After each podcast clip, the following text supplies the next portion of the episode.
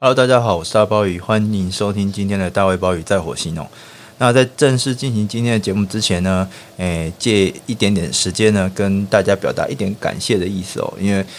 诶，最近一个很偶然的机会呢，我才发现说，哦，原来苹果的 Podcast 还是，其实应该是各大平台都是吧，呃，都有一个给星的评分机制哦。那人就是这样，其实之前不知道就算了，那知道呢，就会忍不住呢，想要去看一下哦。就跟你手上有个疤，你会忍不住去拨开它一样，然后才突然发现说，哦，在 Apple Podcast 那边，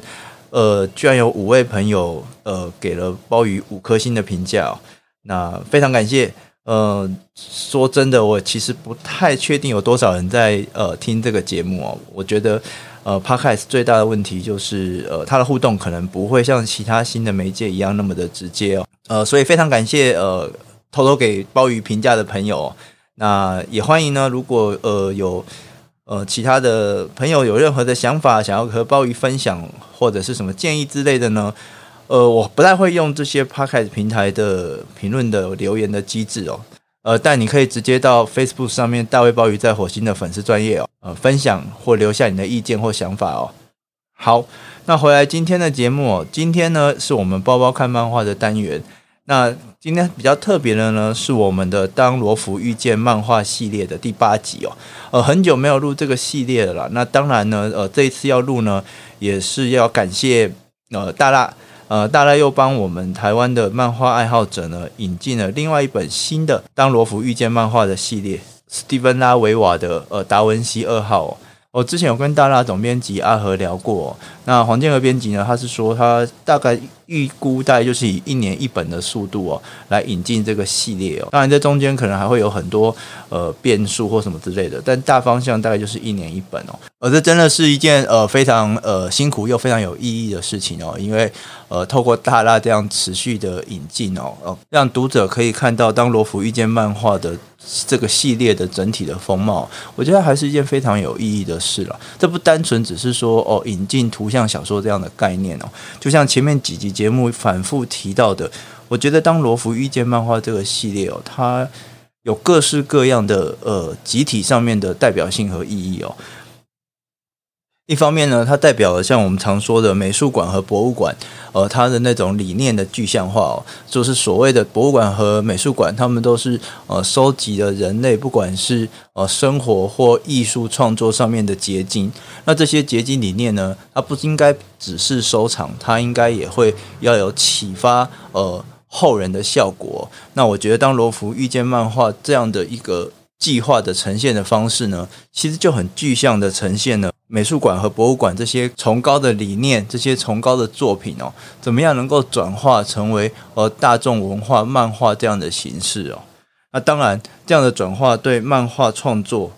也有带来呃集体上面的改变和影响哦。你去看看将近三十几本的这个《当罗浮遇见漫画》系列，几乎每一本都挑战的我们对于过去的漫画这个概念，或是 comics 这个概念。或者是 BD 这个概念的各种想象哦，将漫画创作的实验的手法，或者是说将漫画创作所能拥有的形式和内涵推到一个新的高度哦，不断去扩充那个漫画这个媒介的边疆哦。当然，除了对于美术馆、博物馆，或者是说漫画这个媒介而言，它可能会有一些呃刺激和冲击。我相信，对于创作这一个系列的漫画家而言哦，他也会在过程当中哦。我借由跟这些呃罗浮宫藏品的这些伟大的艺术家大师过招的经过当中，将自己哦的创作提升到一个新的高度，呈现出新的风貌哦。那这样的一个刺激和转换，除了那个创作的当事人以外，我相信对后继的创作者来说，一定也可以得到很多的启发。总而言之，我相信。几十年甚至几百年之后，当我们再回头来看我们这个世纪的漫画历史，当罗浮遇见漫画这个系列哦，一定是非常重要的一个事件哦。处在这个事件发生当下的我们，有像大辣这样的出版社，呃，愿意呃，让我们可以跳脱语言上面的隔阂，接触到这系列的作品，那然后呢，受到这些作品的感动也好，启发也好，我想呃，对于台湾读者来说都是非常幸运的事情哦。呃，回到达文西二号，达文西二号的作者呢，呃，叫做史蒂芬拉维瓦。那他过去呢，在台湾呢，也有另外一部作品被中译哦，呃，是由积木文化所出版的《消失的维纳斯：奥赛美术馆狂想曲》哦。那呃，积木给当时给他的翻译是史蒂芬。勒瓦诺瓦哦，这两部作品呢，其实我觉得刚好可以放在一起谈哦，因为他们刚好是一前一后的一个创作。消失的维纳斯呢，就像它的副标题讲的哦，它是受到奥赛美术馆而的启发去进行绘画的。达文西二号呢，则是受到罗浮宫的启发哦，然后是在消失的维纳斯可能两三年之后开始进行的创作。在这个过程当中，你可以看到呃不同的。美术馆应该说，不同的这些顶级的美术馆哦，怎么样去对创作者带来不同的冲击哦？同时，你也可以看到一个创作者怎么样在呃两三年的时间，经由这些合作的计划哦，快速的成长哦。虽然这两本书都是同一个作者，然后题材也相近哦，但是它却呈现完全不同的风貌，甚至连切入的角度都完全不一样哦。对我来讲，这两者最大的差别是。呃，一个是引用的挪借，一个是譬喻的转化哦，一个是聚焦于空间之间的切换哦，一个则是聚焦于时间之间的转换哦。那我觉得这两本书都非常的精彩，然后也可以看到一个不管是在画技也好，或是在思考上也好，非常有创意、非常有深度的一个创作者哦。在《消失的维纳斯》里面呢，它其实就像刚刚讲的，它充分的利用奥赛美术馆这个。呃，由旧火车站改造的呃形式，然后呢，以这个但丁的神曲呢，这样一层一层一层层的地狱之旅呢，跟那个移动的火车站的象征呢彼此呼应哦，进行一个一个一个一个空间的切换，然后在这个空间的切换当中带动的剧情和故事的流动哦，而他在这边所使用的手法。就是像刚刚谈的，它是一个引用的挪介，就是他将呃奥赛所收藏的艺术品，这些艺术品里面的画面也好，或者是说呃创作这些艺术的艺术家也好，将他们重新的赋予生命、拟人化，让这些艺术作品自己现身，然后在剧情的贯穿之下，表达出这些创作背后的那些意涵，或者是说它在画面上的美感哦。这整则漫画呢，其实是借由主角对于缪斯这样的一个概念的追寻哦，然后去探讨到底艺术这样的一个东西，不管它是从呃绘画的形式，或是呃诗词的形式，或是各式各样的形式背后那个贯穿的核心哦，呃，在一幕一幕一幕空间的转换当中哦，这不只是呃作者自己在。呃，某种炫技的表现哦，因为你想想看，他必须要在各个不同的空间里面重新绘制这些奥赛所典藏的经典作品，然后赋予生命，让他们言说，这本身就是对技巧上面非常大的考验。但作者在这一个以空间串起来的故事当中，厉害的不是这些炫技哦，而是在这看起来就真的像狂想曲一样五花八门的世界里面哦，它其实有一个更内敛的对艺术的更深度的一种。思考究竟那个机器人创作的那个所谓的灵感和缪斯到底是什么样子的一个存在？为什么它会让这些作品这么的动人，而且是跨时空的感动了一代又一代的欣赏者，并且号召了无数人投入那样的创作，投入对缪斯的灵感的追逐之中。而达文西二号呢，那又是一个完全不同的切入哦，它跟肖斯维纳斯一样。如果在分类上面，应该都是会放在奇幻或是科幻的类别里面哦。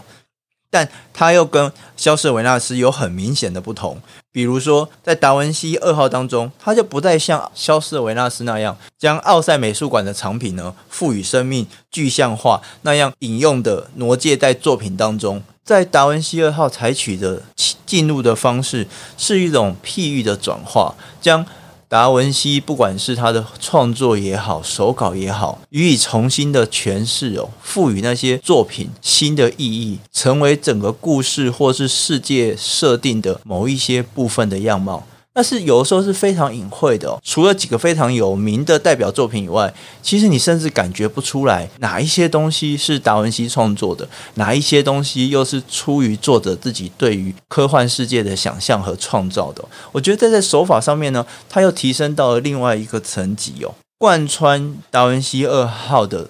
不再是那个空间的主轴，而是一个时间上面的转换。所以它会更像一个科幻的故事哦，它是一个完全架空的科幻世界。用作者自己在接受访问时候所提到的，虽然说它是一个短片，但是它构思整个世界的时候，是用那种太空歌剧或者说太空史诗的规模去思考的。他脑中所想象的是像《沙丘魔堡》那样的一个呃广阔无垠的世界观，然后有一个悠久漫长的历史事件哦。所以对于一个科幻迷来说，看《达文西二号》会是一个非常有趣的经验，或者是说是一个非常熟悉的经验哦，因为它大量的共享的那些科幻世界的价值或设定，而且非常精巧而自然的融入了对于达文西的讴歌当中哦。这些把科幻经典设定拿来挪用，或者是拿来成为隐喻的这种做法，和跟达文西作品的挪用和隐喻哦，就有机的交织成一个复杂而庞大的世界，而那个世界里面充满了科幻的技巧，也充满了达文西在创作上面的才华，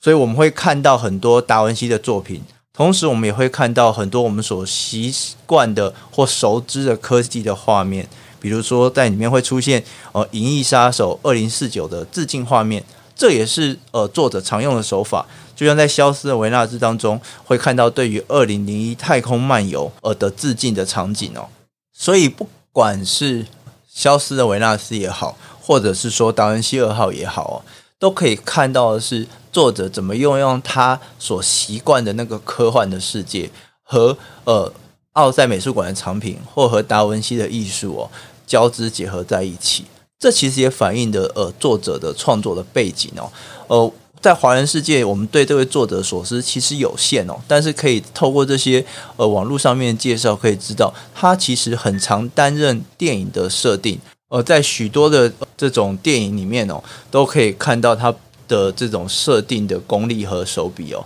所以呃，在一定的程度上面哦，他是一个非常熟知科幻，不管是典故也好，或是科幻逻辑也好，或是科幻节奏的一个创作者哦，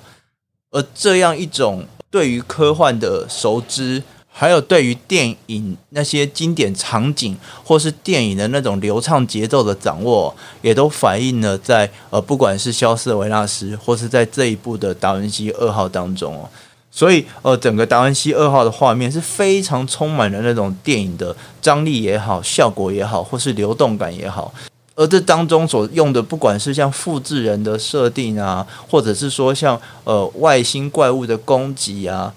哦，这样种种的设定，我相信，即使你是对科幻不是那么了解的读者哦，你都一定会有似曾相识的感受哦。所以，呃，在拉维瓦的创作里面，不管是《消失的维纳斯》，不管是《达文西二号》，它都是一个呃经典艺术跟科幻这样创作的传统哦，这两个不同的领域之间的交集和融合所打造出来的结果。那要怎么样去谈《达文西二号》这部作品的剧情呢？在作者接受访问的时候有提到，哦，《达文西二号》这个封面哦，被当时呃罗浮宫这边的工作人员哦非常赞赏的封面哦，因为他认为这样一个封面反映了古代欧洲神话里面的双面城亚努斯的概念哦，而这样两个不同的面貌，一个代表的是呃未来所创造的复制人达文西，一个是代表过去实际所存在。呃的老年达文西哦，这样这真的很符合那个神话里面双面层的概念。而亚努斯呢，其实它就是一月 January 的这个字源的来源之一哦。那它其实也就象征的那个医院那样的概念，它其实是一个呃一个 gate 一个过渡的一个门户的概念哦。它代表过去和未来之间那个交集的瞬间哦，开启着从过去到未来之间的那个通道哦。那我觉得整个达文西二号，不管是在剧情的设定上，或是在它所潜藏的各种隐喻哦，都可以在这个封面哦，充分的呈现出来哦。它的剧情呢，设定是呃呃，未来的人类呢，受到来自于外星怪物的攻击哦，基本上节节败退哦，已经到了生死存亡的关头哦。然后他们当时想到要对抗外星怪物的办法呢，就是呃回到罗浮宫的遗迹里面哦，从圣母子与圣安妮这幅画作里面去截取达文西的指纹和 DNA 哦，重新复制了达文西，然后借由达文西的这种洋溢的才华，领导的人类去和外星怪物对抗哦。故事呢，也就在达文西二号被创作出来的过程。然后怎么样要思考去对抗外星怪物，和历史上面呃老年的达文西在临死时哦哦对于自己一生的种种回忆的呢喃之间哦不断的切换，黑白象征的未来的世界，土褐色的线条、土褐色的画面呢的象征的过去的世界，而整个达文西二号就在过去和未来之间不断的切换。而这个切换呢，彼此之间的剧情呢，又有所交叠，又有所呼应哦。而这样的呃，借由想象的未来，跟借由从历史角度去描写过去的呃老年达文西呢，这样既虚构又非虚构的切换的过程，看似好像呃非常夸张的奇想，比如说达文西带领人类去对抗外星人。这样一个几乎是可以说非常离谱的设定哦，但反而在这样的虚构和非虚构交织的过程当中，更真实的呈现历史上，也就是我们所认知的那个达文西某种最真实的精神样貌。作为一个历史研究者，我相信看到那样的一个精神样貌的呈现哦，都是非常羡慕的。这当然不是一个非常严格意义的达文西研究，或是达文西传记，但是呃，鲍鱼相信它比起任何学院里面所出版的任何严谨的考据详实的达文西创作来说，这部《达文西二号》对于认识达文西这样一个伟大艺术家来说，他绝对不会逊色哦。达文西二号借由这样的一个科幻的设定哦，他最真实掌握的是。作为一个所谓文艺复兴人，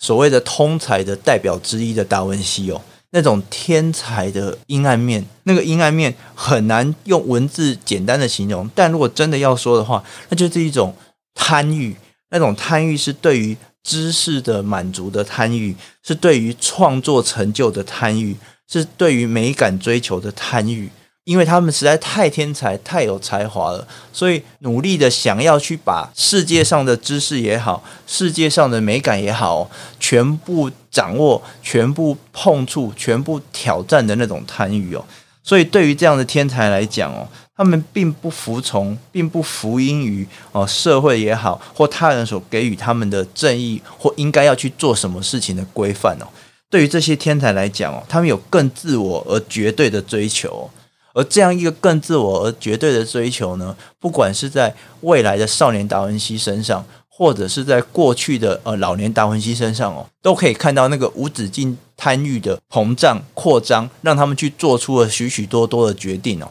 而这样的决定呢，最后也影响了达文西二号整个剧情的走向哦。而这样一个呃，在过去和未来，在黑白和土褐色画面的这种象征意义上穿梭的世界哦。其实也可以拿来再做更进一步的分析哦，比如说在这一整个漫画里面，唯一跳脱黑白跟土褐色的，就是圣母子与圣安妮这幅画，它是唯一的一个彩色的画面哦。那我认为这个彩色画面呢，其实就象征了一个跳脱过去和未来之间的那样美感的存在，也就是美感它是不受时间所限制的哦。而另外一个我觉得非常有趣而巧妙，甚至鲍鱼也不确定是不是能够充分掌握那个背后象征意义的哦，是外星怪物的那个角色，它其实是用土褐色的画面出现在黑白的未来世界里面。当然，你可以说这个土褐色的画面有可能是向达文西致敬。因为这个外星怪物的样貌呢，是从达文西的手稿里面所绘制出来的，所以他去忠实呈现了哦，在手稿上面的那种土褐色的色调或笔触。当然，你也还可以说哦，这可能就是象征了这个外星怪物呢，呃，它不受时间所规范，它可以在过去和未来之间跳跃。但对鲍鱼来讲，如果鲍鱼要去诠释这样一个呃来自于过去的土褐色色彩的这个外星人，我认为它象征的是所谓的某种过去的阴影，或者是过去的泥沼。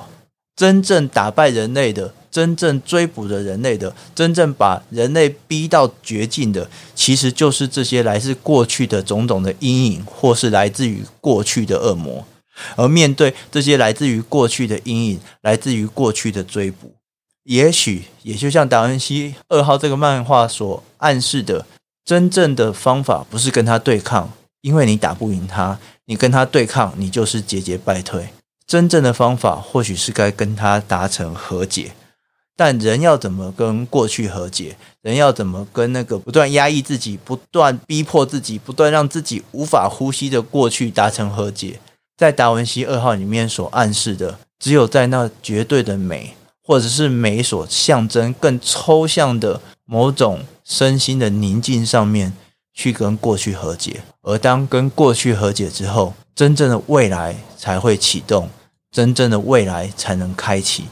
而从那个角度来看，达文西二号，它不只是在过去和未来之间的切换，来凝聚戏剧的张力。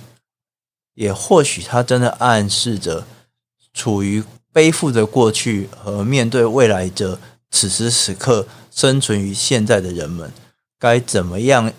去调和？该怎么样去成为那样的一个过渡？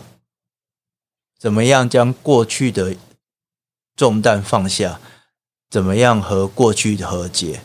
而在那样和解和放下的过程当中。去提升自己，去接触到某种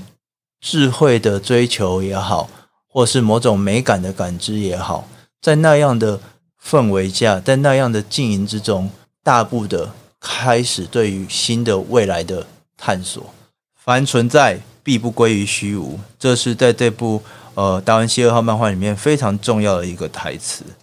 这句话本身其实是违反常识的。任何存在必将烟灰飞灭，必将归于虚无。但怎么样把这些存在给留存下来？怎么样把这些存在给捕捉下来？那其实就是所有的哦，历史书写或是艺术创作所努力想要试图捕捉的对象。而这样所捕捉的事物，这样所留存下来的过去，它中间当然有些充满的是呃人类往前进的阶梯。但也充满了许多拉住人们，不管是集体也好，个人也好，大步向前的重担，像泥沼一样困住每个个人，或困住整个人类的文明。如何和那些过去共处？如何和那些过去的恶魔和解？在更高的层次上面，在类似像达文西作品那样的美感的层次上。让人类的内心得到解放和感动，或许才是每一个存在它不归于虚无最应该有的样貌。凡存在必不归于虚无。你想要遗忘，你即使想要闭上眼睛当做看不见，那都是一个自欺欺人的行为。真正该做的，或许就像这个漫画《当信号》所暗示的。可能要在一个更抽象、更高的层次，像美感的层次也好，或是某一些其他各式各样的感动的层次上面也好，和过去和解，